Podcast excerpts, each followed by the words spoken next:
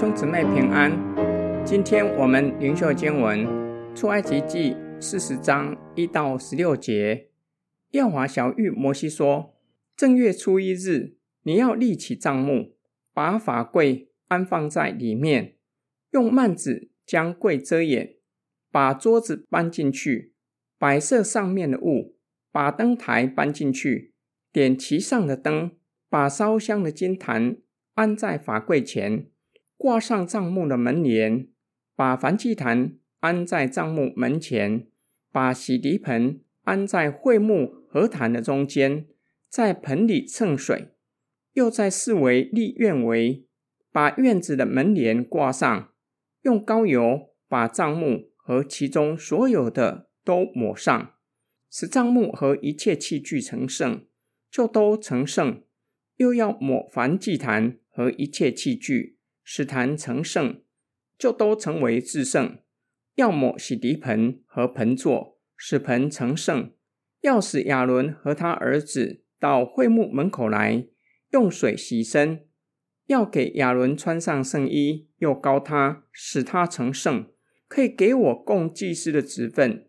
我要使他儿子来，给他们穿上内袍，怎样膏他们的父亲，也要照样膏他们。使他们给我供祭司的职分，他们世世代代凡受高的，就永远当祭司的职任。摩西这样行，都是照耶和华所吩咐他的。耶和华晓諭摩西说：“正月初一日，你要立起帐幕。”摩西都照着上主所吩咐的去行。摩西带领以色列人出埃及，走了一年的旅程。离开埃及的时候，神指示摩西，把离开埃及那个月份作为正月，那一天为正月初一。这一年，神与以色列人立约，颁布十条诫命和律例典章，又详细的指示摩西如何建造会幕。会幕在比撒列和雅和利亚伯以及一切受神感动、蒙神赐智慧、聪明之人的协助之下。完成会幕建造的施工，神指示摩西，正月初一要将会幕的帐幕立起来，表示进入新的世代，不在西南山，而是在会幕与摩西说话。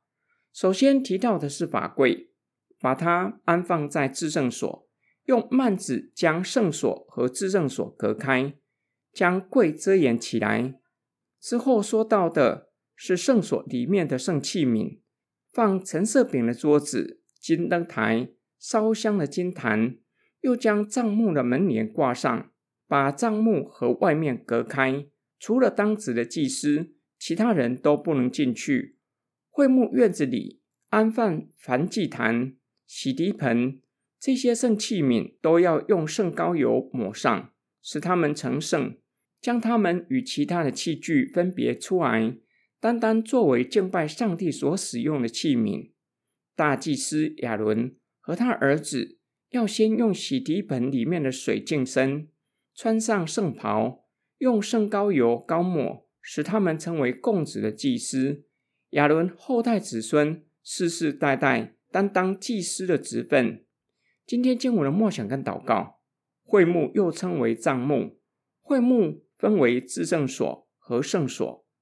外观与以色列人居住的帐篷没有什么两样，大小差不多，长十三点五公尺，宽和高各四点五公尺。这样的规模跟欧洲大教堂相比，显得相当的寒酸。与摩西同时代的神庙相比，更是寒酸。在摩西那个时代，有哪一位神明住在如此寒酸的帐篷？不仅如此。还要随着他的子民到处流浪，成为流浪的神。世上有哪一位神明向上主，不以我们这有罪又时常悖逆他的人为耻，爱他的子民到一个地步，甘愿委屈自己。他的子民居住在帐篷，他也居住在帐篷，陪伴他的子民四处流浪。这是上帝向以色列民彰显良善与慈爱。不因以色列民在万国中人数最少，不能够为他盖雄伟的神庙而离弃他们。相反的，屈就自己，住在他们中间，甚至忍受他们不断的试探他。移动的会幕首先在耶稣的身上具体彰显出来。使徒约翰表明，主耶稣是道成了肉身，住在我们中间，满有恩典和荣光。移动的会幕之后，在五旬节大规模的重现。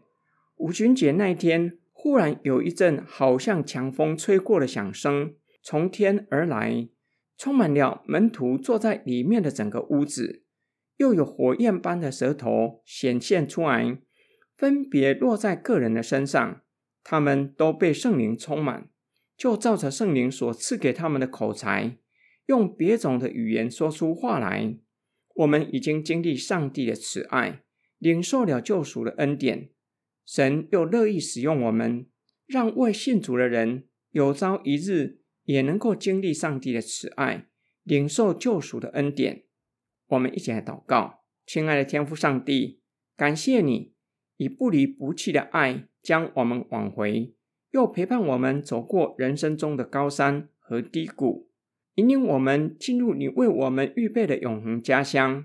求主帮助我们，赐力量给我们，叫我们将你的慈爱与还没有认识你的人分享，让他们也经历你的慈爱，领受救赎的恩典。